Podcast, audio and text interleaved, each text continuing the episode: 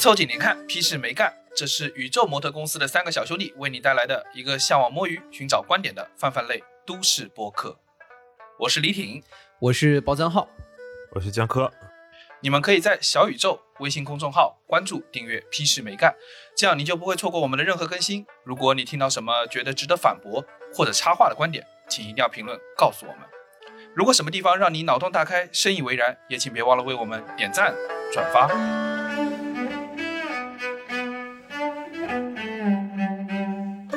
我们这期有意思啊，发生了两个大事儿，一个是我们有一个主播被隔离了。啊，现在被关着，在隔离的酒店里面。当然，大家放心哈，这个不是突然什么哪边突发疫情了，这个人被隔离进去。什么欢迎李挺同学回国啦，终于回来了。这个现在正在接受这个十四天的隔离。哎呀，鼓掌鼓掌鼓掌，对吧？按照这个日子算呢，这个他肯定估计啊是要在隔离酒店里面过年了啊。目前我们了解到的情况，好像是不能点外卖的。啊，对，年夜饭也只能吃酒店配送的。你到时候可以给我们直播一下这个年夜饭里面酒店到底都吃了些什么。所以这期呢，我们想说帮兄弟来解解馋，专门来聊一期年夜饭。那说到要聊年夜饭呢，哎，这次我们第二个重要的事情就来了啊，我们专门请到了这方面的专家，请到了传说中的严肃文学美食家、金融民工和青年作家 MC 全网。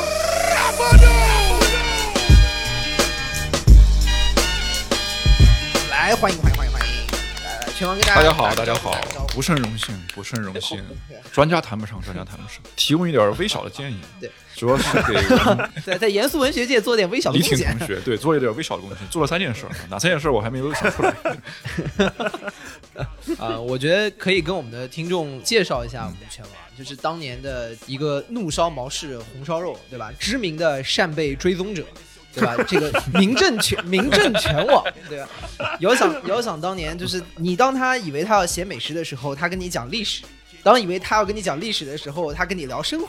当他要跟你聊生活的时候，又跟你讲金融，聊金融的时候，最后你发现他啥都讲，狡兔三窟，那还是真的很厉害，真的很。反正我我是拳王的呃时间很久的粉丝啊，这次这个来我算是粉丝见面成功。没有没有没有，我跟小包是互为粉丝，互为粉丝很多年了啊，我也是粉丝见面。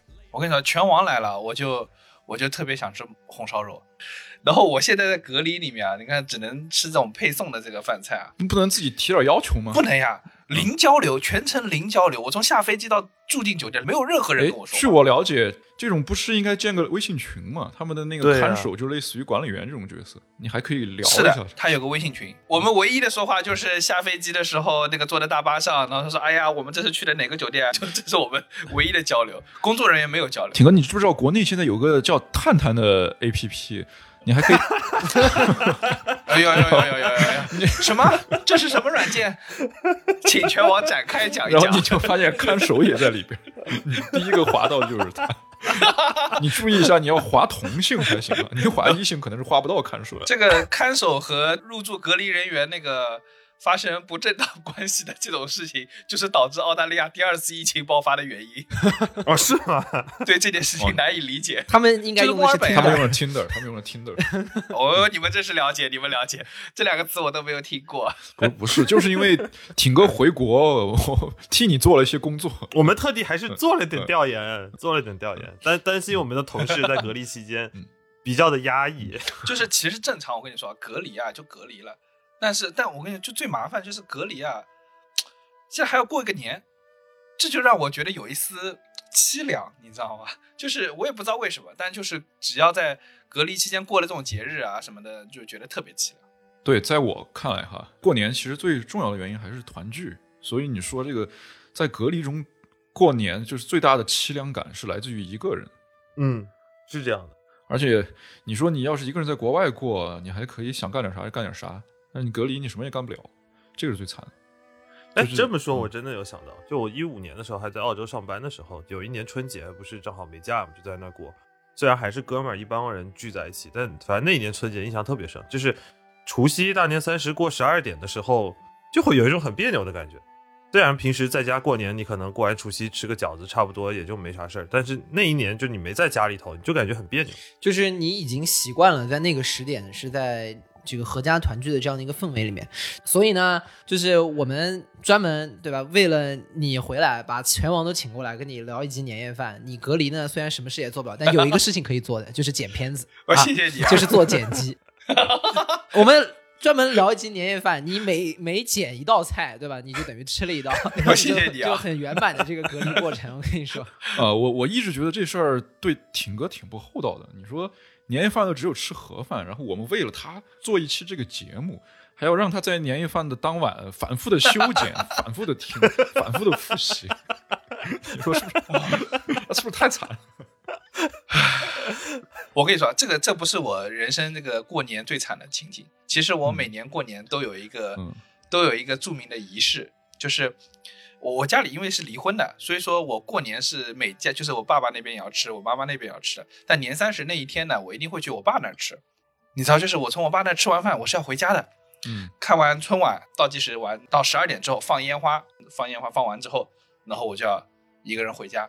然后我我家离我爸的房子呢也不远，那我就要一个人走回去。走回家然后。那一幕，我从小就觉得仿佛特别的凄凉。为什么是仿佛呢？就是我心里其实是无所谓的，但是我我有一种自己在拍 MV 的感觉，因为一个人的大街，走在双黄线上，对吧？嗯 也也喝多了，对走在双黄线的中间，对吧？就是天上都是烟花，然后我一个人落寞的背景。让，我想起了一句一句歌词：“躲得过灯火辉煌的夜，躲不过四下无人的街。”原原来是李挺写的。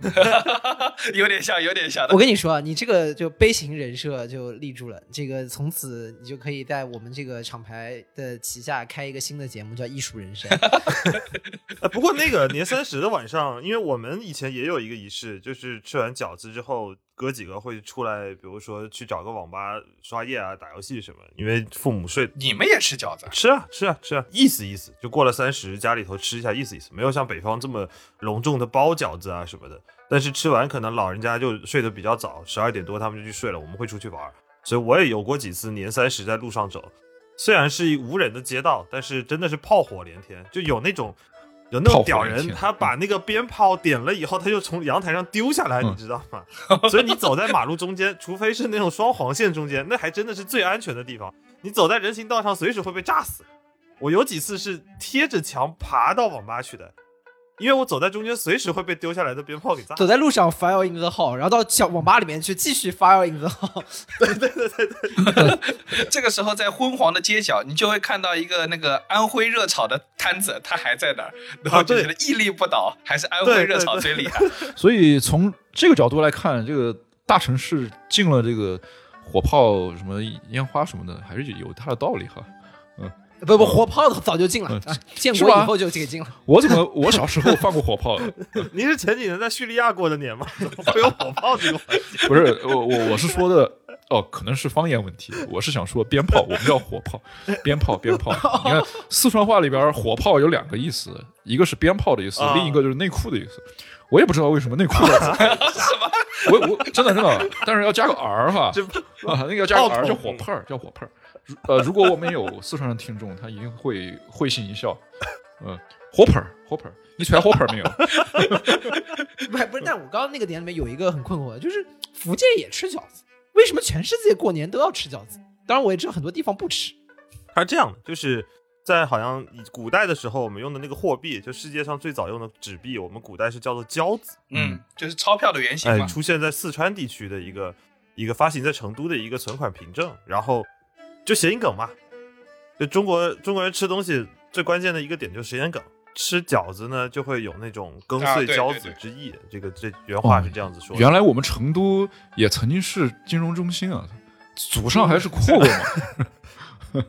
哪像现在？是的，你们以前还是央行印发货币的地方呢。对对对对，呃，然后那饺子那外形不又跟元宝很像嘛？就是不仅谐音梗谐形，嗯然后吃饺子就取那个招财进宝之意，嗯就把自己当做一个貔貅，啊就把钱都往自己肚子里吃，然后大年初一时候憋着一天不上厕所，嗯把自己当成一个貔貅。反正中国人美好的祝福都离不开这个想发财这个主要的方向。哎，还真是。对，因为就调研了一下饺子到底是这个来历是什么，跟刚才姜老师讲的大同小异吧。意思就是说，饺子是这个新旧交替的这个子时时分，就象征着交子交替的这个子时。然后啊说那个时候是一年当中阴气最重的时候，百鬼夜行。然后说吃饺子就意味着承前启后，辞旧迎新，给人力量除鬼。意思就是说，你直接把这个子时给吃掉，然后那个百鬼夜行的那个时间消失了，鬼鬼也就跟着消失了，还挺有道理的哈。啊，还还有这个意思？对，我这个地方有个困惑，我怎么觉得好像古代对于年这个事儿啊，嗯就是都是有一点点仇恨的，就是他们的庆祝方式是因为他们消灭掉了某种百鬼夜行，啊消灭掉了年兽，对吧？好奇怪，就是就是在大概除夕那一天都会出大事儿的感觉。对，好多习俗有的关系。你看之前像什么放鞭炮，就刚才说的那些啊贴春联，哎，对就对对对，都是为了打年兽年。年兽给赶跑。啊！结果结果把李挺在马路上赶得东东躲西藏，本来是为了赶年兽。李挺，你是个什么鬼李？挺，挺哥，你是个什么鬼？你交代一下。挺爷现在终于知道小丑竟是我自己了。小丑竟是，我个人觉得这个有点像什么呢？就叫近乡情更怯的感觉。就今年快要过完了，大家都觉得最后一天别出事儿，对吧？就这啊这天别别出什么幺蛾子，今天就算打卡成功。就好像是那个高考考完了之后，就是高三的学生也会有那种摧毁摧毁一切的欲望，就把教科书和那个撕卷子五三全部烧啊掉，对不对把把？教室给摧毁。然后结果成绩出来，发现要复读，再去买一套原。地跪下，就就像你鞭炮发鞭炮放完了，发现鬼还没赶走。李挺还在马路上站着，对，硝烟散尽，只剩下李挺跟安徽的那个小吃餐车两个人在马路上屹立不倒。然后李挺对那个餐车说一句 “Why so serious？” 哎，发现竟然是这个小丑。挺哥，你还记得那个安徽的餐车上在卖什么吃的吗？难道是臭鳜鱼吗？这个是我唯一了解的安徽的美食。哎不是的嗯安徽热炒不是不是安徽名菜，安徽热炒应该是呃炒河粉和炒饭这。我可以说一下，就是在福建的时候，福建那边有好，因为福建接壤那个还有江西啊，然后有好多江西和安还有周边安徽的一些嗯，呃对对对，人会在福建这边做小吃。然后呢，经常好多人过年的时候，以前福建出去的火车也不是特别方便，绿皮火车三四个十个小时，好多当地就会有好多安徽、江西的人，他就不回去了，在那开餐车，做的基本就是炒饭、炒面，然后炒丁螺，然后炒那个螺丝，但都是辣口的，特别香，对对对特别适合晚上的时候吃夜宵、喝啤酒、下酒的一些菜。对，所以说虽虽然他们是安徽热炒，我觉得他们只是可能只在为自己的家乡在打品牌，就是他们炒的并不是安徽的菜式，我觉得就是一个嗯非常典型的夜宵的菜式。但是主要是哦过年那一天，就是街上已经没有人了，就是所有的那个什么，哪怕像兰州拉面呐、什么都已经都已经回家了，都撤了，对不对？只有安徽哎热，炒。不对，兰州哎这个穆穆斯林好像是不过春节的，不过是的农历春节的。嗯只有兰州拉面，你懂不啦？嗯，是的，如果如果兰州拉面过年关了门，那我就不清不清少去。对，他就不清真，他就不是。正宗的兰州拉面，对吧？对对对对对对。说到这个安徽人卖夜宵这事儿，我突然想起，你知道你们南京有一个著名的爱马仕炒饭，你知道吗？对对对，南京那个爱马仕炒饭，它为什么叫爱马仕炒饭？主要是它的配料特别丰富嘛，各种各样的肉，肥肠，确实看起来挺香的。然后它的灵魂是酸豇豆，酸豇豆。然后最重要的，我想提这个点的这个原因，是因为那个老板是个安徽人。哦，我看过那期节目的一个美食博主，什么探店什么的，一个女的的，一个人吃了五盒，妈太吓人了。就是南京其实除了爱马仕炒饭以外呢，还有一个东西叫皇帝炒饭，对吧？为什么叫皇帝炒饭呢？就是希望他表示自己比爱马仕炒饭更尊贵。对吧？感觉好像皇帝更尊贵一点。对，它其实里面也是放什么鳗鱼啦、什么牛肉啦、虾仁啦，就是放一大堆。所以说，我觉得可能这个老板是不是也是安徽人，也有可能是南京人。但我们南京反正是安徽的省会嘛，对吧？然后就是这这是 这是一个，这是一个就是炒饭的江湖，对吧？大家一山还要比一山高，对吧？一个还要比一个这个料更足，我觉得这个很好，对吧？可能是一个当中的一个竞技项目。刚刚聊了一呃挺多啊，就是说到比如说过年这件事情，然后包括说到呃过年发生的就是我们具体会去做什么。但你可以看，我们其实聊了好多啊，都是过完年之后回家，或者过完年之后跟朋友一起出去去网吧打游戏。我觉得好像年本身就是传统仪式的那个、嗯那个年味儿，好像是越来越少了。就是没有没有像这个我们传统佳节里面那种张灯结彩啊，然后阖家，我觉得这些反而变成了可能不是那么典型了。非典型的故事，我们倒聊得更多一些。哎，有没有统计过这个问题啊？就是现在我们经常听见，不管是在媒体上看见，还是朋友之间聊天，提到年味变淡这事儿，到底是年轻人说的更多，还是真正的传统的上一辈儿的人说的更多呢？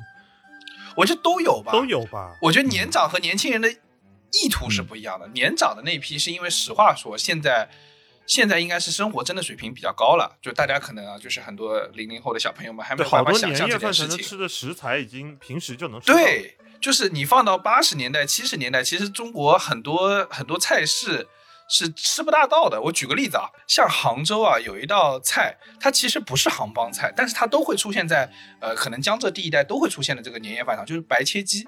白斩鸡这道菜，就是白斩鸡这道菜，就典型的，嗯就我们现在吃起来觉得这是太正常的一道菜，但是在七八十年代，它可能就是一道非常厉害的菜，过年才能吃上。所以说现在你看每天都能吃，它那个对于长我们那个长一辈的人来说，就是年味也其实在越来越少，因为平常日子跟过的跟过年差不多。其实我觉得这里边有个问题啊，因为我们四个人就是基本上就除了在国外的时间哈，尤其是你们在国外时间更长一些，就哪怕我们在国内的时间也是基本上在大城市，在一二线城市待的比较多对。我觉得中国的年味儿可能在农村这种小地方对，可能保在乡间还有。更多一些。嗯嗯，对对对，因为对于他们来说，那个真正就是一年有这么一个时间才能够团聚，而我们不一样，就是我们跟父母那些都抬头不见低头见的嘛，所以我觉得，就对他们来说，可能吃的那些更多是一种形式吧，就是团聚来说，对他们更重要一些。对对城里尤其结婚的这个这个年轻小夫妇们，他们可能过年最大的烦恼都还是，今年到底是去你家吃年夜饭呢，还是去我家吃年夜饭？嗯，对吧？但是和普通那个，嗯这个我们小小朋友们可能没有那么强烈的感受这个过年这个气氛了，好像他们可能更喜欢过洋节，我觉得。那为什么这个洋节近两年感觉比国就是这种传统节日更流行呢？我觉得有个很重要的点，就是我们这种农历的这些节日啊，不管是春节还是中秋还是端午什么的，大多数都不会被我们当做一个团聚的节日，而且有各种各样的讲究。你要么你你要去走亲戚，你要么你要去，反正意思就是说，就是我们有太多太多的用于家庭的仪式对感，就是导致年轻人可能打打骨子里就是不是太喜欢这些东西。嗯然后你说这个杨姐，我们想干啥就干啥，然后你没发现这个最喜欢这个杨姐的，除了淘宝这些卖家，就是酒店行业了，啊，对吧？杨姐也是炮火连天，对吧？都是炮火连天，杨姐也是炮火连天，对。对对对啊啊当代年轻人，你在这个你在这个农历节日是打不了炮的，我们说直白点，打不了炮的。所以这个就是年味儿所在啊，我觉得，同志们，我觉得真的就是我们就是讨论到之前经常讲这个南北差异哈，就是讲这个温度的问题，这个也经常成为论坛里边吵架的一个来源，就是说我们南方人不承认、拒绝承认南方比北方暖。对，哎，都说上海最冷嘛，上海全国最冷。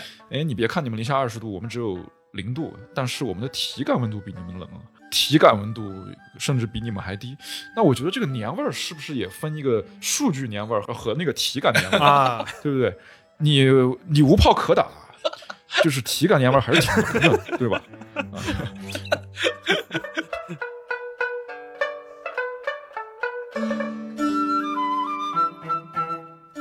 哎，我想知道，就其实各地啊吃这个年夜饭啊，其实还是不大一样，对吧？我这搞了个年夜饭的地图，嗯不过这个年夜饭地图啊，就是我一看就不是很对。为什么？就是你看，你们看那个浙江年夜饭写的是什么？写是东坡肉、西湖醋鱼、肉粽。且不说浙江，只是这不代杭州不能代表整个浙江。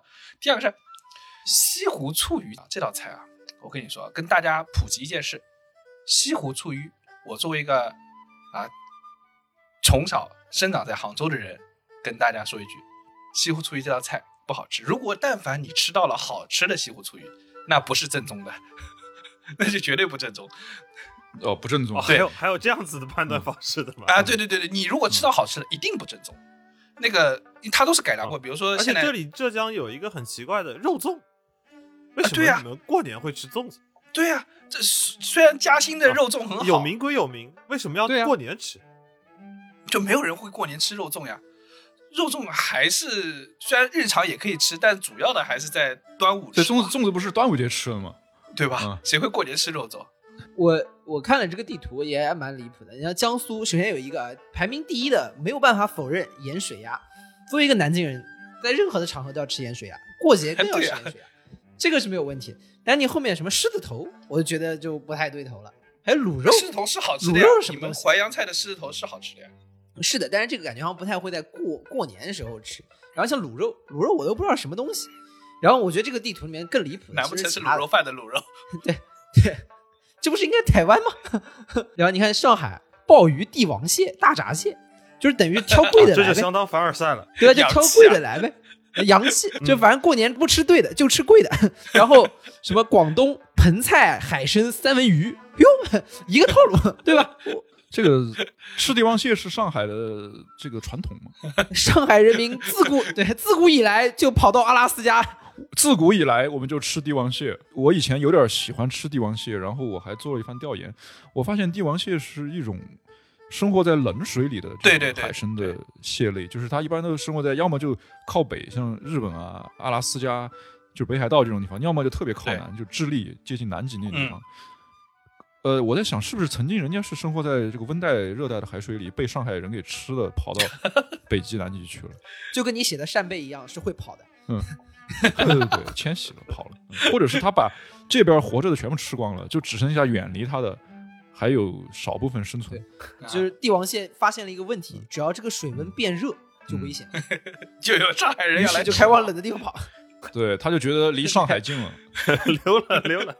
哎，你们福建对吗？这张地图上，福建呃也也是凡尔赛啊！你说佛跳墙这个东西，它是福建闽菜中的传统名菜，但是但问题是佛跳墙，我印象中除了有几年大家赚了点小钱在酒店里吃会点之外，这不是一个家常会做出来的菜，它做起来非常的对对，我看了网上很麻烦。做做特别难。对啊，嗯，它难是难在说它吊汤的过程非常的费劲。那正常那个佛跳墙有没有什么 occasion 是我这个日子一定要吃佛佛跳墙的？钱赚够的那一天，因为这个菜分题是贵，所以钱赚够那一天务必要吃一顿。那下面就是四四川嘞，嗯，四川我看一下，腊肠确确实是腊肉相当于基本上是必吃的。啊鱼就怎么说呢？鱼平时也吃，过年的时候，就什么鱼？问题就是，对他也没有写什么鱼，这个你感觉就像他刚还不如写个肉，对吧？范围更广一点。鱼也包括在里面。对 对，呃呃写个写个动物，因为四川人喜欢吃鱼，那我们可能吃的淡水鱼更多一些，比如说鲤鱼、草鱼，然后要吃刺儿少一点儿，对对对就吃什么花鲢啊或者钳钳鱼等等，然后做的一般口味比较重，因为淡水鱼的腥味儿要相对重一点。嗯，呃，如果就是我们过年的时候，不管是在家里还是在餐馆里，就摆一大桌的菜，就里边哎总会有鱼，对对对因为就按照我们那个什么嗯鸡鸭鱼肉这个配套嘛，就是你要把这几个点全部都给搭配上，就肯定会有鱼。但是你把它列到这三个必吃的菜之一，就不像是过年会吃，特地要吃的东西。嗯，对，就像我们平时不吃鱼似的，这个平时也会吃。所以我觉得它这个地图里边儿，就是只有可能内蒙能够稍微让当地的人满意一点儿，因为他们过年肯定会吃羊肉。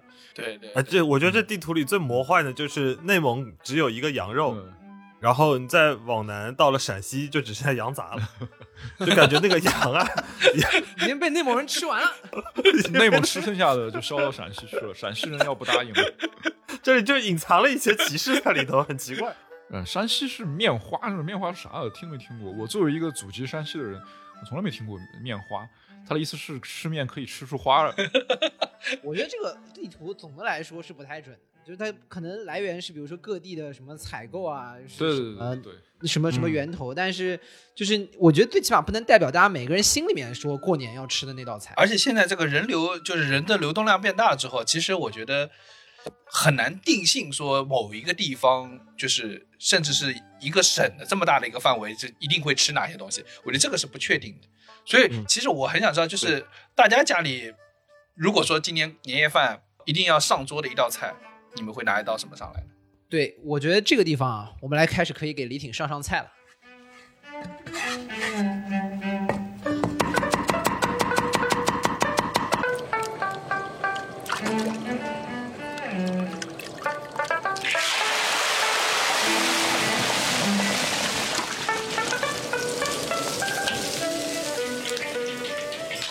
这样我我给大家说一道，就是我们家过年肯一般肯定要吃的一个菜，而且我个人也非常喜欢吃，就是大煮干丝。啊，这个菜应该算是淮扬菜里面的淮扬菜名菜了。其实应该算最正宗，应该算扬州菜吧，对不对？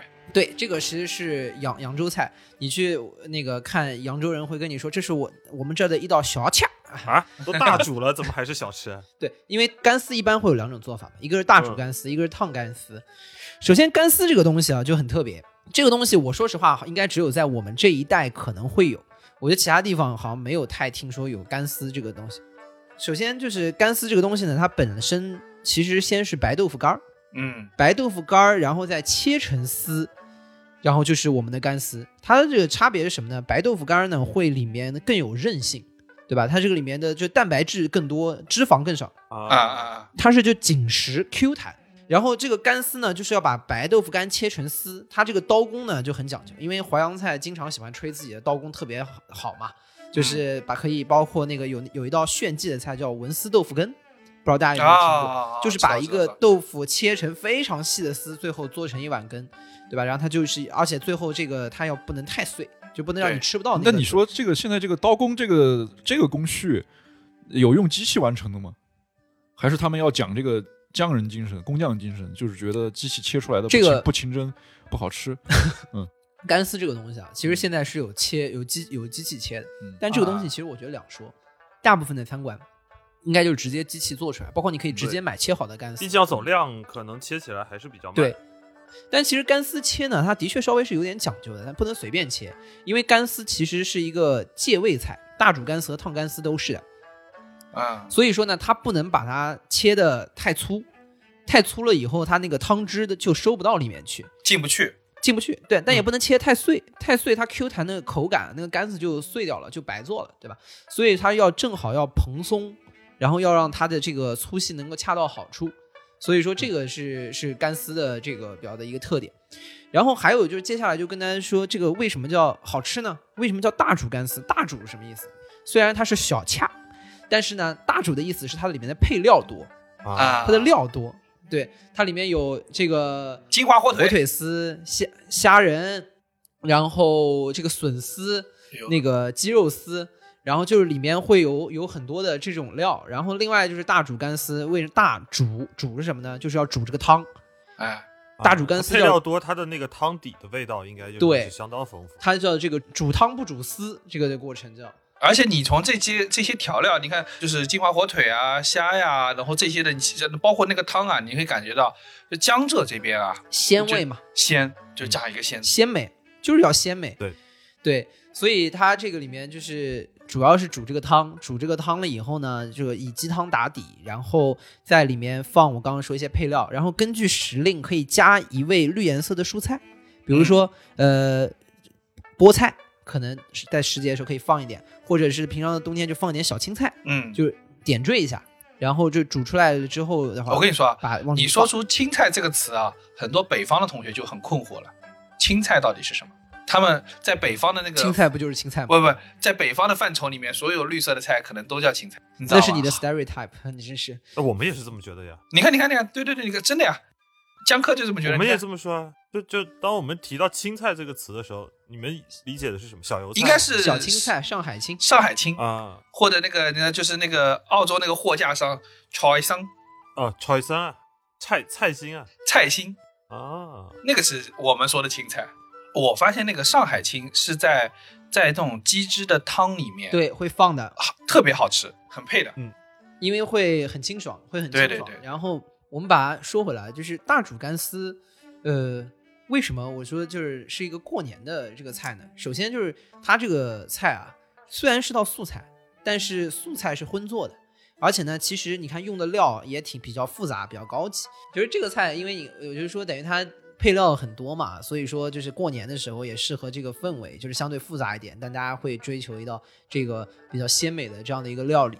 因为这个菜其实还有一个简易版本，就刚刚我说的叫烫干丝，就是干丝你可以用开水烫两遍，焯掉它那个豆腥味，然后之后就变成一道凉拌菜。啊，凉拌菜就是放点姜丝，放点火腿丝，然后倒上那个酱油，放点香菜拌一下。哦，放酱油。，对，然后还有点鸡油，这就就就这个会会相对来它也很好吃，也很好吃。这样我好像只吃过大煮干丝，我好像没吃过烫干丝。老年间啊，就是相互之间就是在比如别人帮了你个忙，可能会说，哎呀，我下次请你吃饭，请你吃大煮干丝。你看这个就很有老年间的味道，啊就因为那个时候吃个干丝是个不很很不得了的事情，这个物质匮乏嘛。然后另外一个可能会说客气客气一下，说，哎呀，不用不用不用，烫一个就好，烫一个就好。因为烫一个干丝呢，就是每天可能早茶里面或者早饭里面吃的一道小菜？神奇的客气的角度，对的。那那看来我每次去南京，你还是对我有点优待的。啊，那肯定要贵客啊啊！没有，我我上次去南京连烫的都没吃到。我这不是光喝酒了吗？可能你吃着了，只是后来你喝断了。我我我问小包要不要烫一个，他说不用，喝一个嘛，喝一个。走一个 走一个，走一个，走一个。啊！我就给你上这道菜，这是我们家真的正儿八经会吃的，这是过年我们家正儿八经会吃，基本每年而且我觉得这个大煮干丝这道菜也很好看，因为它如果切的好，它那个干丝在那个汤里面是有点像那个像花一样这样散开来的那个感觉，然后加上上面一点点那个什么虾仁和火腿还有青菜的这个点缀，其实这道菜很好看。所以说淮扬菜，尤其以这道为首，是是国宴的呃那个菜系，对吧？就因为呃，相对来说淮扬菜是一个比较好接受的口味，而且它突出的又是鲜味嘛，对对而且淮扬菜还跟它尤这其对于老外来说，肯定要比什么川菜那些好接受。对，好接受。而且它呢又又另外有一点就是，像呃广东强调的是食材的新鲜和食材的优质，嗯，而淮扬菜呢其实是希望用烹饪的手法能让，比如说我就做个干丝，对吧？嗯也能让它那个鲜味能够透出来。就是它整个在料理的这个原则上面来说，做国宴可能更加周正一些。就我没有用很多很名贵的食材，嗯但是与此同时又给你一个比较好的一个赏味的体验。那你说以后这个各个国家的元首来访的时候，比如说普京来了，就给他煮一个，煮一个，对，啊、谁对谁来了给他烫一个，又给他烫一个，川普来了就 现在川普再来就只能烫一个，烫一个，就烫一个。只能烫一个。川普来了就连丝都吃不到，只有吃豆皮。彭佩奥来不给烫，不给烫。我觉得小包已经把我说的都去直接去百度大煮干丝的模样了，说的太让我身临其境了。哎，淮扬菜啊，虽然是江北的，我们就是和我们这个江江南这边也还是能想象的，对不对？你们那些菜啊，跟我们总体还还是比较像的。怎么，你安徽省会不服吧？这 口味上整体来说还是跟我们比较像的。啊，南京人地位摆的很正确的，我们就是江北佬，好吗？虽然我们南京大部分的这个版图是在长江以南的，但是已经在跟你们长期的斗争中不屑于以你们为伍了。就是这个淮扬菜啊，我还是能够比较想象的。可是这个四川菜我就有点想不到了。四川菜过年水煮鱼吗？是啊，这个当我开始研究这个话题的时候，我其实有一段时时间有点懵，就是因为虽然我们四川就是过年，他不把饺子作为一种过年吃的东西，但是聊到这个话题，我的第一反应竟然会是饺子，我就觉得这事儿就有点蹊跷。然后我又深入的想了一下，就确实我们四川人很难找到一两样食物，就是很能够代表就是四川人的这种年夜饭的这种火锅啊然后我后来就。但是其实也不是，就是说，你说我们一年四季，尤其是爱吃火锅的人，他一年可能有 两百天都在吃火锅。你说他可能过年那天反而不会吃，或者就是啊如果放在放在过去哈，就是放在过去，就是十几二十年前，那个时候还不流行，就是过年的时候下馆子，都是在家里吃，在家里吃火锅的啊几率不是很高。因为那个时候不像现在那么方便，有什么电磁炉，有火锅底料。那个时候你要在家里做顿火锅比较麻烦，你还得自己炒料。所以其实四川人可能在至少在过年当天不会吃火锅。然后我就想了一下嘛，就想了一下我们到底有什么东西是在我们饭桌上年夜饭的饭桌上肯定会出现的，就就相当于就是这是一个标志性的菜。呃，对对对对对。嗯然后我就想了两三个吧。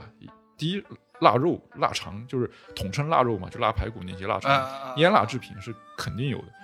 呃，四川有一些腊肉很有名，也远销到这个中国各地，甚至国外。海外，对，驰名海外。比如说青城山，然后再从海外进口嗯过来变成了 bacon，对对对对，比如说青城山的老腊肉就非常的有名。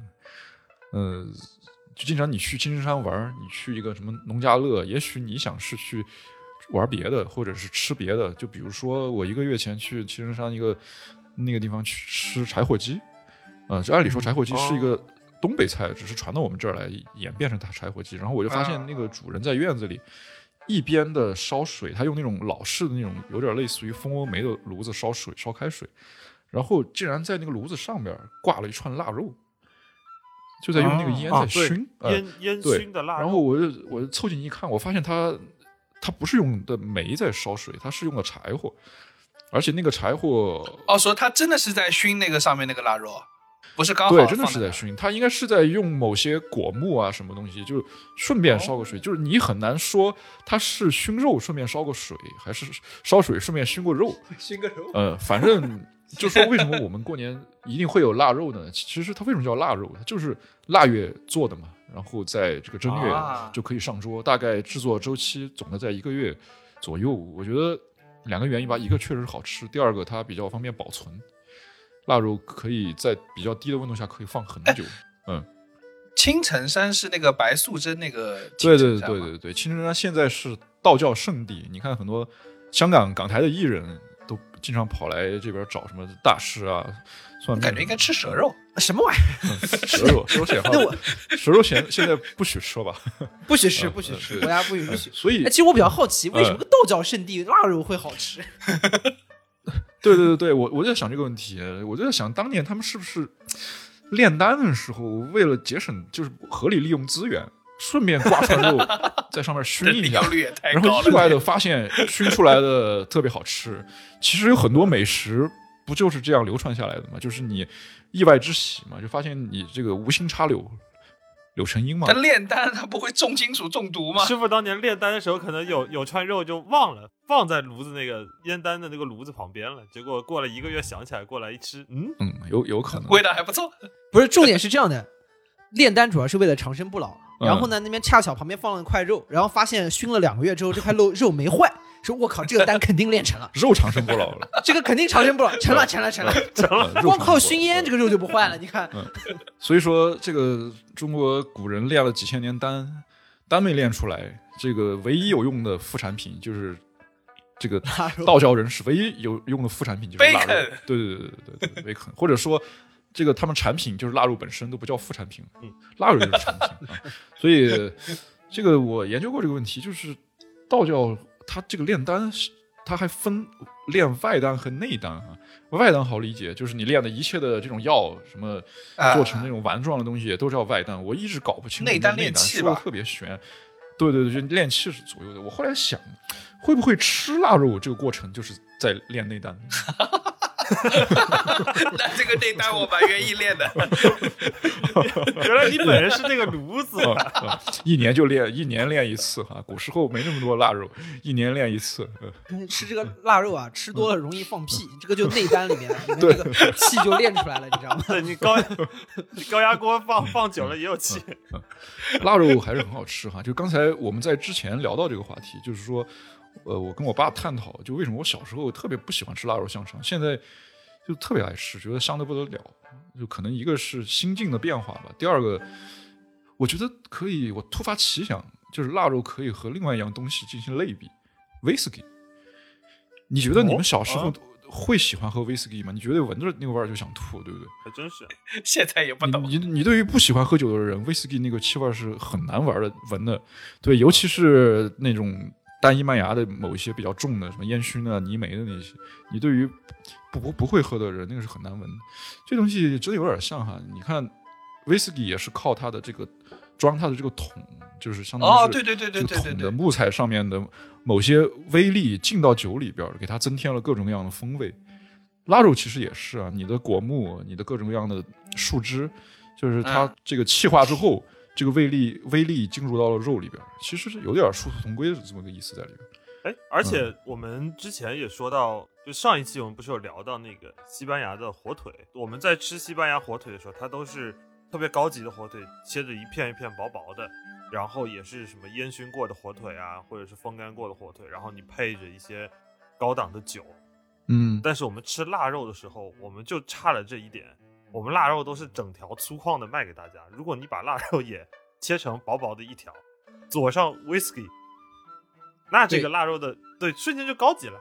啊，这个就是要这个就是要包装了，要讲故对对。对对对啊对，缺故事。我们现在就是对啊于这种嗯优秀的嗯中国的传统食材，就就缺这一个故事。对对对对，你看我们经常吹日本什么煮个饭都有米饭之称，就无非他煮了很多年嘛。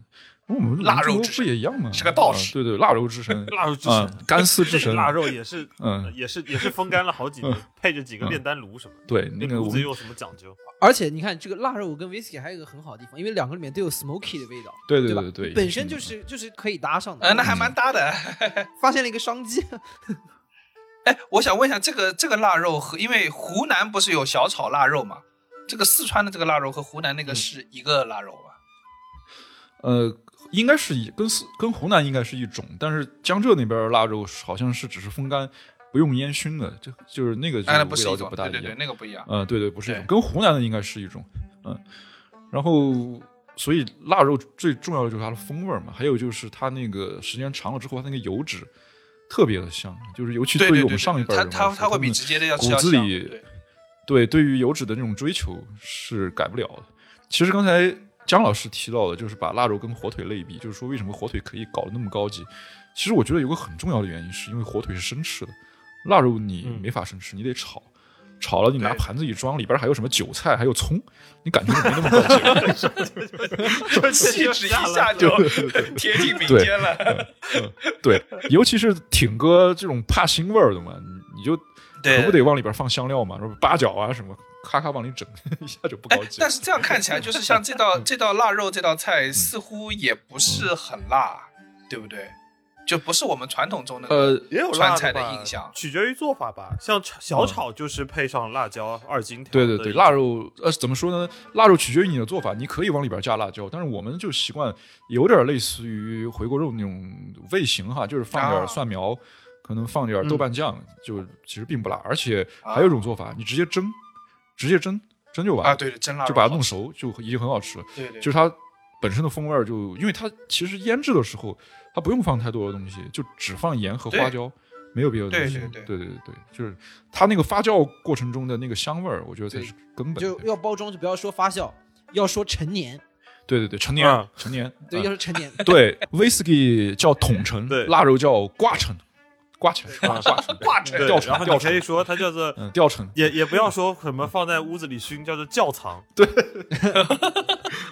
窖藏窖藏了三个月的。青城山窖藏陈年腊肉，这个是还真是个商机。对啊，就讲这种故事。它不是那个桶藏里面是把桶里面的风味放进去嘛，就 sherry case 啊，什么各种波本桶啊进去。它这个我们也要给它找一个点，它吊了那根绳子，哎，说不定有不一样的风味。啊，这根绳子是 那个当年崇祯皇帝吊死的那根绳子。把有崇祯帝王风味。我靠！然后那个招牌上就写的最大的标题是“大明的味道 人家是大煮干丝，这个大煮名师。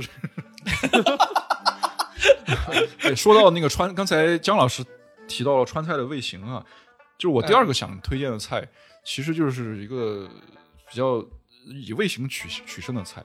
就是虽然这个菜不一定我们在饭桌上一定会出现，但是我觉得它本身是个川菜的代表。就是你在过年大概率，如果你点一个家常的川菜，你会点到它，就是鱼香肉丝。”啊，啊，对，鱼香也是一个呃很经典的。对对对对对，就是川菜其实有二十四个味型，我没有研究，鱼香应该是其中的其中的一个味型。但是在我以前就是没有研究过这个问题的时候，我一直以为鱼香它真的和鱼会有关系。我后来才发现，是用做鱼的那个做法，用它的那个过程和它的配料来炒猪肉的肉丝。对，对，炒出来就叫鱼而且它的那个配料的核心的来源，这个鱼香味核心的来源是在它的那个泡椒、对对对泡椒和泡椒，就是其他地方基本是不会用到这个酸辣、酸甜的这种味型，就是是的鱼是的嗯，它跟这个刚才姜老师聊到的像佛跳墙这样的菜和小包聊到的大竹干丝其实是反过来的。佛跳墙和大竹干丝，他们是用很多名贵的食材去吊一锅汤，然后那些食材可以弃之不用，他只用这个汤再去煮一些呃比较常见的东西，比如说嗯干丝，就甚至像我们四川的开水白菜都是这样做出来的，就这个就显得很凡尔赛了。但是鱼香肉丝是反其道而行之，就是它是用特别朴素的调料去模拟出鱼的味道，这个真是还是需要一些一点一点技术含量的。然后这个问题就让我引申了一下，我去研究了一下鱼香肉丝的历史。我发现鱼香肉丝的历史在川菜里边算是比较短的，因为在一九零九年出版了一本《成都通览》，里边收录了一千三百多种川菜，没有鱼香肉丝。然后还有一个说法是，鱼香肉丝是抗战时候蒋介石的厨师发明的，但是仅仅就只有这一句话，它没有更多的细节。那我这跟就只有乾隆下江南开动一下挺像的我这个，对，就只有开动一下我这个写严肃美食文学的这个思路了。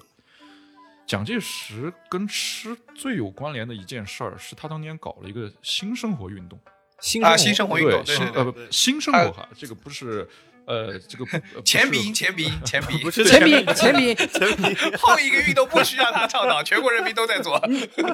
New Life New Life 这个对嗯，因为蒋介石这个我为什么要强调前鼻音后鼻音呢？因为蒋介石这个新生活运动好像是在重庆的时候搞的。你知道我们川渝人民是不分前鼻音后鼻音的，我特别怕 他们 听这个当地听人完之后，纷纷晚上误会了啊！听完说哎这个运动不错，好运动，这玩意儿用用嗯用四川话怎么讲？新生活新生活。确实是，确实是很容易误会。蒋介石的是新生活，重庆人民呢是醒生活，听起来没有区别就是音调不一样，没有区别。啊 没有看来重庆人那几年就没有过年，哦，年年味儿特别特别淡。好，我好，我继续，好，我继续。然后我就在想，为什么在新生活运动一个提倡节约的这个运动里，他的厨师会发明出鱼香肉丝这道菜呢？我在想哈，一是他用调料去模仿鱼的味道，它是不是就可以把鱼给节省下来了？呃，嗯对吧？这个有是有可能的，就是它明明是应该用就那种类似于佛跳墙的做法，我去熬一锅煎一条鱼，然后把那个汤再去炒猪肉，这种特别浪费的奢侈的做法，然后他就直接通过有技术含量的手段去代替了这种这种繁琐的这种流程。第二，我当时听说蒋介石当时吃一些菜是用所谓的豆制品、素鸡这种东西去代替肉类，所以我在想，啊等于是鱼香肉丝里的肉丝，其实也可以。我就脑补了一个故事。我在想，当年蒋介石让厨师发明这道菜的时候，你知道中国的政治生态就是这样的：领导人说要节约，但是你下边的人未必到执行层面，他未必敢啊。啊，他没准儿真的是用的猪肉，然后做出来去骗蒋介石，说这个是素鸡。然后蒋介石，我操，好好吃啊！然后没没想到确实用的是猪肉，然后最后流传下来的还是猪肉。所以，我我就觉得这个是这个这道菜跟蒋介石发生关系，就真的是可以好好考究一下它的来历。当然，这个就扯远了，毕竟我突然意识到一个事儿啊，假设啊这道菜真的是蒋介石的厨师发明的，嗯那这道菜最正宗的应该在哪里？不应该在四川，应该在美国。Panda Express 的老板不是蒋介石的厨师吗 What 啊？对啊。啊，Panda Express 的嗯。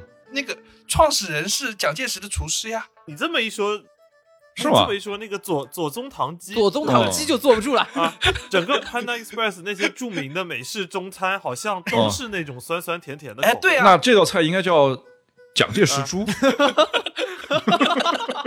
骂谁呢？骂谁呢？在骂谁？在美国。长海生猪，敞开是真的然后，反正我之前大概在一两年前哈，我们还是说回鱼香肉丝，在一两年前，我在虎扑那个论坛看过一个很无聊的投票，就是虎扑他们一帮直男，尤其是喜欢体育的直男，什么东西他都要给你比一个第一、第二，他就连下饭菜他都要投个第一、第二。这个全网你你对我们我们你你这个把嗯。自己画出去有点危险，哦。当然也可以，对对对对对，我这是个很自由的选择。反正虎扑当时有投票，就是啊，别人告诉我的哈，不是我亲眼看的，是上虎扑的人告诉我的。头下饭菜第一名就是鱼香肉丝，哦，哦，嗯，对。然后在八十年代有一个电影，我忘了讲什么了，反正大概意思就是讲一个电影制片厂的一个编剧，那个是谢元，就是刚去世那个谢元老师演的一个编剧。就是他很多年，就是长时间被拖欠工资，然后终于一次性给他补发了半年的工资。他第一件事儿就是去餐馆连吃三盘鱼香肉丝，对，可见这个东西有多下饭。你有想过吗？如果如果鱼香肉丝是虎扑投票的第一名，那他的江湖地位基本就跟贾静雯差不多。对不对？对 女神大赛连续霸榜多年第一名，比高圆圆还要厉害一点点。然后反正这东西特下饭嘛，嗯，只不过发明的比较晚，否则我在想，就是当年那个什么砍脑袋之前，不是要吃断头饭吗？这个东西要是历史悠久一点，我估计所有的断头饭估计都是点这个菜的。你就像我看过很多美国的死刑犯的断头饭，特别没创意，吧？吃肯德基。啊至少有一半的人吃肯德基，就这东西不就类似于美国的鱼香肉丝这么一说？也对他们挺遗憾的嗯。如果当他们嗯走之前吃了一顿鱼香肉丝，哎，那他们走的就更遗憾了。我那你跟你说，走之前要最后吃一道一顿是鱼香肉丝，应该会更遗憾。走之前，你你跟狱卒提一个要求，你要吃大煮干丝，你不是为难人家吗？看守说没有煮的，只有烫的。死刑犯眼泪都流，我都要死了，你还只给我烫一个？居然只能烫一个，烫一个也行。所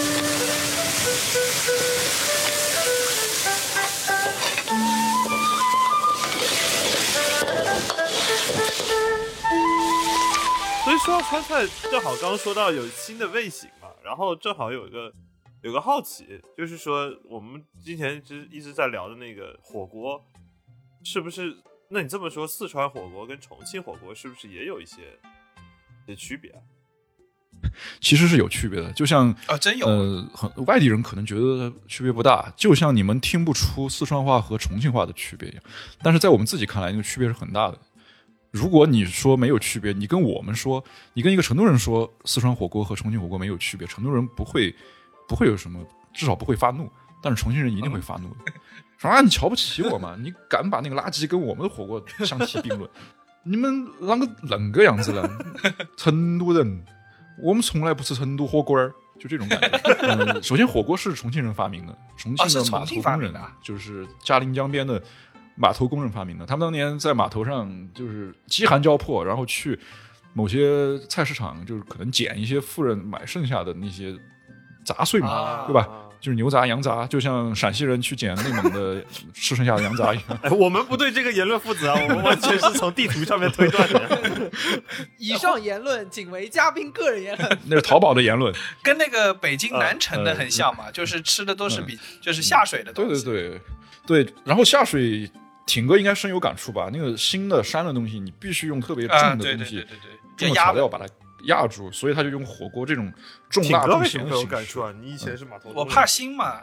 啊，对我我我，你像我我在我在遇到东北人之前，我都没有吃过大肠，我一直以为这个东西哦，就奇奇怪怪的。嗯，对的，就下水哎。南京南京也是个肥肠大省，南南南京的可是南京也是个肥肠大省，那个对肥肠大 非常大。非常大，非常大南京人非常爱吃肥肠，嗯，非常爱吃有一道。菜叫那个双臭嘛嗯，双臭吧，就是嗯臭。哦，我吃过的臭豆腐和肥肠，我操，太好吃了！反正就是吃的就上头啊，就是就是真的停不下来。然后还是说回火锅吧，然后反正发展到现在，重庆火锅跟成都火锅，嗯，最大的差别是底料。成都传统的成都火锅是用清油，而重庆是用牛油，就是那个牛油味道特别重，你特别不适合在家里吃，会萦绕萦绕在你的整个呃客厅里、卧室里，挥之不去，就是绕两三三日那种感觉。但是牛油不得不承认，牛油确实很香。牛油跟黄油是同一种东西，你知道外国人为什么就喜欢用黄油吧？也是就香嘛，就比一般的菜对对对，植物油要香，就是对吧？清油就用的植物油。然后重庆火锅有个特点，你去重庆吃火锅有很多忌讳特别烦，就是你不按照他那个流程吃，他要鄙视你。首先你在蘸碟里你不能放什么盐啊、蚝油这些东西，你就更别提像北方人放什么芝麻啊，酱，对对对对，就两样东西，一个香油，然后放点蒜，啊，葱都别放，因为他觉得火锅底料本身就够有味道的。你那个蘸碟，你知道重庆人吃火锅的蘸碟，或者说是整个四川火锅蘸碟的意义在于什么吗？不是为了调味儿，而是为了降温，啊，对对对对对，是是为了给从火锅里捞出来的滚烫的食材降温。现在有点流行用干碟，就是用那个什么花生粉啊、辣椒面做的干碟。对你这个真的解决了我一个大的疑问，因为我以前一直很困惑，因为我会觉得火锅是有味道的，为什么要出来还要蘸个料？其实我在最开始吃那个，就是到国外吃重庆或四川火锅的时候是有这个疑问的。那这样看起来，哦，原来是为了降温呐、你原来都是用嘴降温的是吧？吹吹，我小时候有个更大的疑问，类类似挺过这样的疑问，就是火锅已经够油的了，你为什么出来还要蘸油啊蘸香油？然后我后来才知道，真的就是为了降温的，哦就是、，我最早知道那个四川火锅蘸香油的时候，我也是这么奇怪的。我们一帮南方人没这概念，我们都蘸的什么？嗯像刚才全 Sir 说的异端，蘸麻酱啊，蘸什么，甚至有人蘸番茄酱。番茄酱过分了。怎么不来 怎么来点 barbecue sauce 呢？真是蘸点芥末，蘸点芥末。有点有点极端了，已经。哦，我就说火锅嘛，反正讲究是挺多的，但是呢，它毕竟现在火锅在全国各地也挺流行的，它到就是地方上还是会做一些改良的。就是我相信，可能它在呃江浙啊，它的就不会那么辣吧，因为我没在那边吃哎，过。我其实我其实有一个嗯个人的，就是为什么嗯四川话里面辣椒叫海椒，就是就是就是所有的吃火锅啊什么，只要穿只要正宗，只要叫他那儿把这个辣椒叫海椒，我觉得相对就正宗一点。哦，我我我用我用四川话说一遍海椒哈，海椒没什么区别。吃完了之后就嗨了，听起来感觉很所以说叫海椒。呃，我我认为海椒之所以叫海椒，毕竟是因为它漂洋过海传过来的嘛可能是应该是哎，来自于这个吧。所以辣椒对于四川川菜来说是舶来的吗？大航海之后才有辣椒原产是辣椒和土豆这两样东西都是呃玉对米，对对对，都是都是美洲过来的。啊，是这个意思。在此之前，所以说明朝末年之前，中国是没有所谓辣椒这个东西的。为什么玉米不叫海米呢？海米是虾虾米，但土但土豆叫洋芋，哎，土豆叫洋芋，还真是。对对对对，哎，土豆的名字就很多了，洋芋片嘛，又土又洋啊。洋芋土豆的片它名字既叫土豆又能叫洋芋。还能叫马铃薯。嗯说到这个年年夜饭必吃的，我突然想起一个烧白，我不知道你们有没有听过。刚才那个地图上写的是重庆就吃烧扣肉嘛，扣肉。但是这个我觉得有点意思哦，对对对，有点类似于扣肉，反正是用五花肉做的，然后要抹酱，甜嗯甜面酱，一点哎，我儿不辣甜面酱，嗯哎，我之前看过那个嗯王刚老师做烧白，然后我我有一个很大的问题，就是这东西跟梅菜扣肉有什么区别？就至少做法上看，感觉是一它样的。做法比较复杂，就是要先煮，然后再炸，然后再在料汁中浸泡，最后在码到碗里，或者是码在芽菜上。啊，就是它之所以看起来像扣肉，是因为扣肉是扣在梅菜上面嘛，对对对，然后它是码在芽菜那个宜宾的芽菜上面。哦，但是做的过程可能还是对，还有一个就是他们长得有点像，都是用深色的，比如说老抽这种或者糖色这种上过色的，但是其实味道还是不大一样。然后我就想了一下，为什么就过年的时候一定得吃这东西？我觉得，呃，过去哈，尤其是在四五十年前，那个时候没有肉吃。那个时候人们吃肉更喜欢吃肥肉，因为过瘾而且比较管饱。对，但是现在就是已经过了那个物质发展到现在，就是以人们可能过了那个对油脂这种东西的这种纯粹的精神上的追求，但是毕竟你骨子里写入基因里的这种追求是改不了的。而你一年，就我以我爸来举例子，就是我爸就是喜欢吃这些肥的东西，但我妈平时是不让他吃的，他可能一年就只有就一两次机会，一两次这个定额能够吃肥肉。哎呀，比如说，我们就以烧白为计量单位，他一年能吃的肥肉就是一白或者两白 啊，这么啊，对啊，哎有有呃，比如说呃，有个导演叫张张一白嘛，有个导演不是叫张一白吗？他可能张一白意思就是一年只能吃一次 烧白，然后他就 嗯导演风评被害。呃，然后他就一定要把这个吃这个肥肉的机会留在过年，对吧？你你要是一年只能吃一次肥肉，那就是留在过年吧，反正你也没有性生活，吃吧，就吃肥的，吃完就睡。我觉得应该是这样，反正烧白是我们过年一定一定会吃的，咸的啊甜的都有。哎那其实这其实这么说起来的话，四川菜其实还蛮多菜有不辣的这个传统的。毕竟你想，辣椒这个东西也是很后面清明末清初才传过来的。呃，四川川菜有二十四个味型嘛，你像麻辣呀、酸辣、香辣，其实可能加起来都不到三分之一。啊也就是说，它还有三分之二的味型是不辣和辣完全无关的。呃，现在有很多川菜大师，就那种七八十岁的川菜大师，就一直在就掀起一场运动，就是拯救传统川菜的运动，嗯就是他不想让呃现在年轻人或者我们更下一代的人对川菜的认知就是火锅，嗯就是吃火锅，就是水煮的，就水煮鱼那种，或者是江湖菜，就是就是除了辣，除了麻，除了那种重口味儿，就呃就没有了。对，就是我们其实还是有很多清淡的，有很多爽口的，有很多就是靠鲜来提味儿的。呃，就是大家都知道的开水白菜就不用说了，嗯这个太有名了。我就提一个稍微小众一点儿，就是我们这一代很多四川人都没吃过的，叫雪花鸡佬。啊，雪花鸡佬 什么？什什么？你们是雪花雪花鸡。你们把同志朋友们怎么了？放在水花里面了？这这跟辣不辣没关系啊，这个这有点别的问题啊。鸡佬都吃了过了，四川四川鸡佬太多了嘛，不吃白不吃。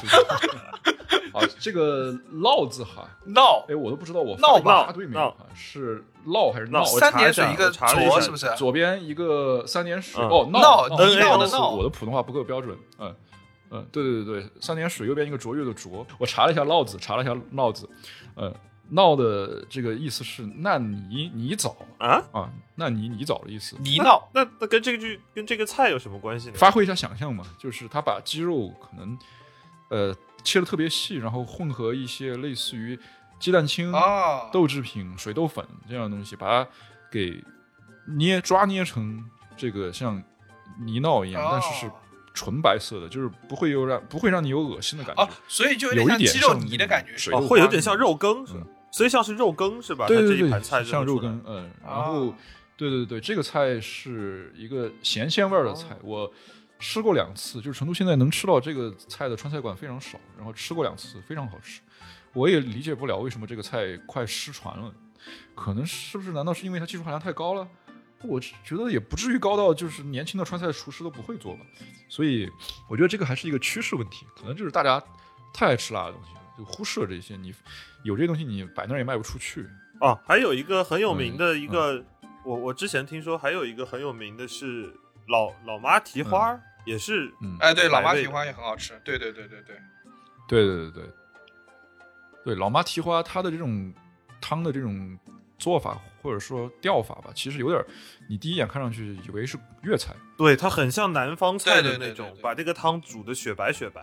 嗯嗯，但是有一个区区别就是在于老妈蹄花虽然那个汤可以喝，放了盐的，但是它没有咸到让蹄花也变得那么就是足足够的入味儿，你还得蘸，然后它的蘸料里嗯就有辣椒。嗯，你你知道成都人去吃老妈蹄花，我觉得就是频率最高的时间段是在半夜，就是在喝了酒之后。解酒用的。我也不知道，我有对对对对对，我也不知道为什么。你说是因为你喝了酒之后，你已经到那种程度，就是不想再咀嚼的程度了。那个东西就一吸溜就能下来的，特别的嫩的，一吸溜就能下来的。然后完了之后把汤一喝，你感觉整个人就清醒了，酒就解了啊、但是它必须得蘸，就有点类似于辣酱的东西。就是我们衡量一个地方的蹄花做的好不好，一是看它的汤，就是熬的好不好；二是看它的蹄花就够不够嫩，嗯然后那个胶原蛋白就是够不够 Q 弹；三就是靠看蘸料，就是的蘸料这个辣酱做的好不好，这个也很重要。嗯，就是所以说老妈蹄花它还是有点辣。嗯，他最后还是要来点辣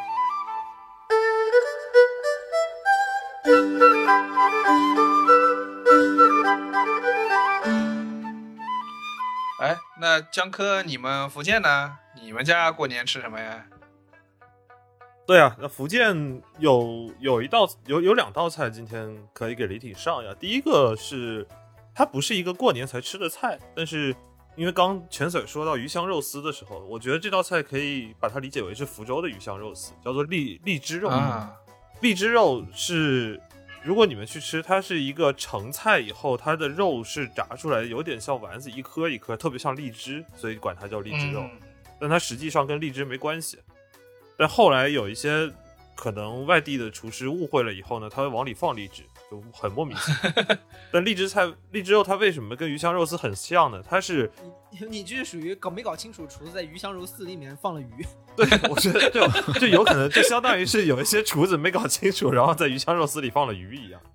但荔枝肉它它正点的点是在于说，我身边的所有的福州的人，很多小孩儿小时候是不爱吃饭的，啊就不爱吃米饭，就挑食。什么时候给他们入了门，开始意识到米饭好吃，基本上都是从这道菜开始的。啊，配荔枝肉吃，配这道菜，是的，就是它又很香，就有点像是左宗棠鸡的一个正儿八经的版本。然后呢哦，它是酸甜口，但是非常非常的下饭。然后，所以嗯福州人可能就是在酸甜口这件事情上，福州人是非常非常的热衷的。包括福建福州有一道菜叫做对对对对酸辣汤，这个酸辣汤啊跟北方的酸辣汤是不一样的。我们的酸辣汤是甜辣味的，然后所有不是福州的，就不是哪怕是福建其他地方的学长，我的朋友喝那个汤基本都会喝吐了。啊就他们没没准备好嗯说这这个汤是甜的，就都都都嗯特别惊讶。但是嗯我们就特别喜欢吃嗯，这是一道菜。嗯还有一个菜就是呃，这个是正儿八经每一个福州人过年一定要吃的一道菜，叫做太平宴。太平宴啊是什么？就是呃一个大盆，然后里头就是一一个大的盆子里装的汤，里头有包括像特别有名的福建的福州的鱼丸，哎，福建鱼、福州鱼丸好像它本来就很有名。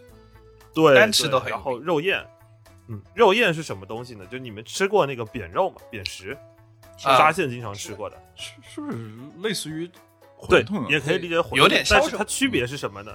嗯区别是它连那个馄饨的皮不是面皮嘛，肉燕的嗯皮是拿肉打出来的，所以它有点像是肉包肉。哎，你们福建人真的很喜欢搞这种什么大肠包小肠啊，什么之类的这种操作。所以就说明福建这个地方，我跟你说，物质物产丰富，他们已经凡尔赛到就是不屑于用面来包肉，要用肉来包肉。对对对对，哎，你这么一说还真是。你看鱼丸嗯，鱼丸的皮是用鱼肉打的，是鱼肉打嗯出来的那个外面那个白色的丸子，然后里头包着肉。嗯然后肉燕呢是用肉打出来的皮，里头包着肉，然后配上一些 蛋呐、然后鹌鹑蛋啊什么的，就就反正都是圆的东西嘛，寓意就是平平安安，然后太太平太平宴，所以也就叫做太平宴。我觉得就是这几个、太平宴里这几个鱼丸、肉宴啊，还有什么，还有一些其他，有时候会有一些鱼滑啊什么的，它它体现一个什么？就是福建福州人早年间物产之丰富啊，就皮连皮都是用肉做的，而且呢，嗯它所有的这些都是打出来的。就是小时候我们会看到路上有一些师傅，他打那个肉燕皮，有点像是你们以前看过那个是有一个特别有名的日本人打年糕的那个视频一样，就两个师傅在那头哈，真的一棒一棒一棒锤的感觉。就是默契贼好，就福建人 一不小心就会打到手那种感觉。啊，对对对对对对对，我小时候特别喜欢看那两个师傅在那打肉燕皮，就想着什么时候会打到手，然后看了一天也没打到手，然后自己浪费了一天，屁屁事没干。然后，但是这就说明了一点，就是福州人对于这个食材，就摧毁食材这件事情是很有执念的，就好好的鱼，好好的都很肉狂暴，就一定要打烂不。好好。我跟你说，我跟你，说这个原因是什么？这个原因就是因为嗯福建啊，这是那个江南丘陵地带，你知道这个山啊，这个埋的很厉害，你知道外面人都进不去，他也出不去，对吧？来的物产也没办法出口，他只能自己弄，你知道吗？那很生气，见不到人。对对自己就见不到人，然后就自己不是江南丘陵，是是是是闽南闽南那一片早年间叫做瘴气之地，都是啊囚犯要发配的时候都是往那地方放的。嗯，这个囚犯的这个劳作的内容就是锤肉，锤肉、锤鱼、锤肉。你看那一片瘴气之地，福建三面环山，然后你哪怕在没有动车和高铁之前，你坐绿皮火车，你要进福建，光在武夷山那绕，你要绕十七八个小时，你才能绕进来。嗯所以说那一片就是对外就相对比较封闭。那你说整天那些人也没啥事儿，物产又极大的丰富，食材一大堆，嗯，那能干嘛呢？锤肉。做做那个肉燕皮，锤鱼做鱼丸，我们可以延伸想，你看，你看，像闽南特别有名的虾酱、鱼酱、沙茶酱，那都是用哎，对啊，海鲜晒干了以后，打成嗯，打成泥锤出来了，打成浆，锤出来再给它进行一系列发酵，嗯也是锤的，嗯就是有就是有钱，就是有食材，但就是没朋友，弄点声响给自己解解闷，锤他，锤他，砸他。打烂。但是这个不得不说，它因为这一锅其实呃是每年都会吃，而且还有一个它不是一个嗯特别特色的菜，但一定是我们吃的。在太平年之后，我们每年大年初一的时候一定要吃的就是太平面。同样的会把前一天晚上会煮一碗线面，然后里头是用鸡汤和鸭汤前一天晚上准备好的汤调一碗线面出来，然后放一颗鸡蛋，嗯吃完以后一年就是平平安安。你看，像你们嗯北方人整天就是在搞什么吃饺子、吃钱，到了我们那儿就只剩下平平安安了。只要你活着，有力气锤肉，就是幸福的人生。嗯，因为毕竟，呃，像福建他们，尤其是很多出海的人嘛，他可能真是看天吃饭，他更对平安的这个需求胜过发财。哦，嗯对对对，你像福建那一带就更容易有那个鱼不能翻过来吃的那个那些传统，你知道吧？啊，嗯对对对，有很多这种说法，嗯因为你想，福建早年间很多，尤其是像长乐啊，然后都是跑海南边的闽南的人都是跑海的，而且福建人是特别愿意去往外闯的。对，下南洋，有冒险精神的哈。嗯，包括你看海外，特别基本上那些华人区有很大一部分组成都是福建的人或者闽南人。那这就说明什么？就是说明说钱我们是很容易搞到的，问题是能不能活着回来花。对，对，对的，有道理。嗯，反正我听了姜老师介绍之后，我顿时觉得真的物产太丰富了，就是这个什么肉都给你砸成皮、砸成丸子，然后再重组一下。肉在福建的历史地位好低啊！我说我们几个菜都上完了，李挺，那你到了这儿，具体到底给给你吃了些啥哎呀？，那我们最后李挺介绍一下你今天的晚饭是啥吧？不，挺哥那个给你上饭，你不得先喊一声感谢政府？见不到人的，上饭那个人你你见不到。感谢政府。就是我我昨天我我我我刚进酒店的时候啊，就是刚落地进酒店的时候，呃，就那个晚饭已经放了嘛，然后每个人拿进来，我打开那个饭盒，就是照理说酒店配的这个饭菜就是比较单调一点，但打开那个饭盒，里面有一道那个油焖虾，你看这个做法就非常非常的杭州，非常非常的江浙，就是你打开那一瞬间你就闻到。家的味道，你就确定你回家了？家的味道对对对对，就而且特别神奇，就感觉这道菜也不是那么难，但是你在澳洲十年，你是一次都没有吃到过的，你知道吗？它就是普通的虾，任何虾甚至都可以拿来这么做，但你在澳洲十年就没有吃到过。你打开那一瞬间，你还是能感到，就是回到自己的家乡了。所以说，就是虽然以前虽然以前没有疫情的时候呢，这人没事就往国内跑，但他这当这段给大家讲出了一种他在是海外十年没有归国的老华侨的感觉。但我觉得这个就是我们今天聊年夜饭的一个奥义。就我们聊的其实不光光是说这个菜狭义上的，它只是过年会吃到的。因为今天我们说到这里，发现这些菜其实平时我们想点的都点得着，但是对于李挺这种苦悲催的，因为某些原因没有办法正常回回到国内的人而言，那这些菜就是家的味道。对它是家的味道就凝凝练在这个食物里面。我很想契合今天这个主题问挺哥一句话，我说挺哥，啊。那你回来的第一顿饭，你是宁愿吃那个盒饭里的油爆虾，就或者就比如说杭州杭州的或者什么笋油焖笋啊这些，还是宁愿给你上一只帝王蟹？啊，绝对油爆虾，肯定是油爆虾，对，嗯，就是对，嗯。哎，这个很有意思。你想，我每一次回，虽然我还是在国内啊，我是在北京，但是我嗯。每一年嗯。过年回家的时候，我第一道菜一定是就冲到我家的旁边的一个小的一个餐馆里头去吃福建的卤味和那个炒粉。就一定不管多晚，只要它开着，我一定会冲过去先吃一碗再回家。挺哥，那个油爆虾和贾静雯，你你选哪个？贾静雯吧。他据据我考证，贾静雯 做起来并没有油爆虾好吃。对，我我一直在想啊，我在想就是为什么在外边的打工人就在过年的时候拼死拼活都要回家？嗯你你去年冒着疫情，还是有那么多人回去，这个其实就是中国人的一个传统嘛，就是团聚就是年的全部的意义所在。嗯，所以我在想这么一个镜头，你一个在北京打工的一个陕西人，回到家推开门的一瞬间，看到给你上了一碗羊杂，是不是得气死啊？嗯，所以人家不会吃羊杂的，是，嗯对吧？就像比如说挺哥，我昨天跟我爸也聊了这个问题，我说我们一块录这个节目的一哥们儿，就是刚从澳大利亚回来，啊说他是宁愿回到家吃点杭州的，哪怕是难吃的西湖醋鱼，他还是宁愿来一只澳大利亚的澳龙，这个就根本就不用选，答案是显很显而易见的。我又联想到我前几年看了一部电影，叫《南极料理人》，一个日本人拍的哦，我知道那个就讲了日本在南极有个科考菅站，然后有很多是。对科研工作者，对对对，他演的是个厨师，嗯他就演专门给这帮科研工作者，就是要不光是厨师，还是个营养师，因为他在那种地方要注重膳食均衡嘛。嗯，嗯然后其实他们吃了很多好东西，因为在南极也有很丰富的海鲜的资源，吃食材特别好，但是那帮人还是逐渐逐渐的接近崩溃。嗯，就尤其他们那个站长是最接近崩溃的一个人，就最后那个厨师就想了一个办法，给他们做拉面，嗯。然后你们没你不知道那帮人都要疯了，吃到拉面他们什么都可以不要了，嗯。外边有就激光。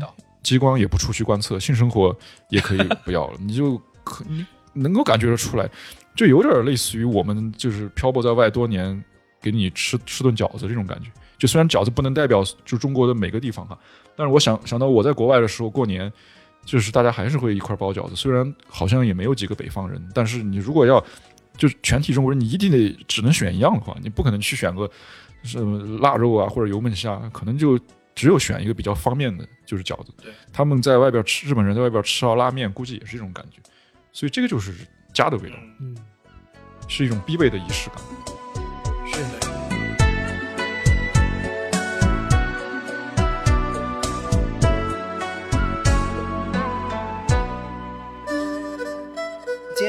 首先特别感谢拳王来到我们屁事没干，真是叫什么？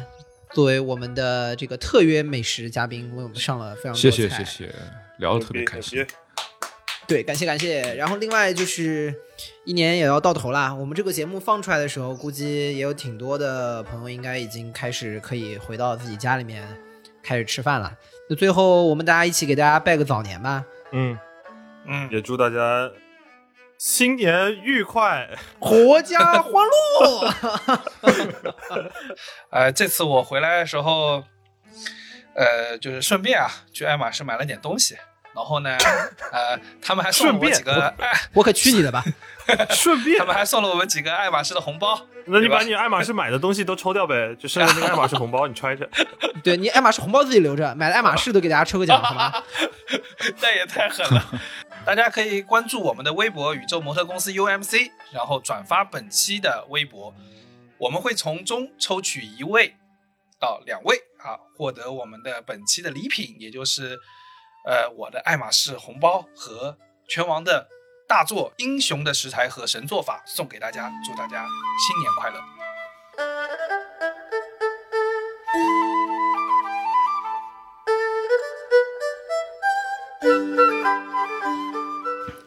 以上就是本期批示没干的全部内容，感谢收听。更多需要你凑近点看的内容，你可以在微信搜索“批示没干”，关注我们的公众号；在微博搜索“宇宙模特公司 UMC”，宇宙模特公司 UMC，你可能在未来看到更多神秘的内容。除了小宇宙，你在 QQ 音乐、网易云音乐、Apple Podcast、Spotify、喜马拉雅搜索“批示没干”也都可以找到我们。欢迎你给我们留言投稿，当然我们也不一定采用。以上。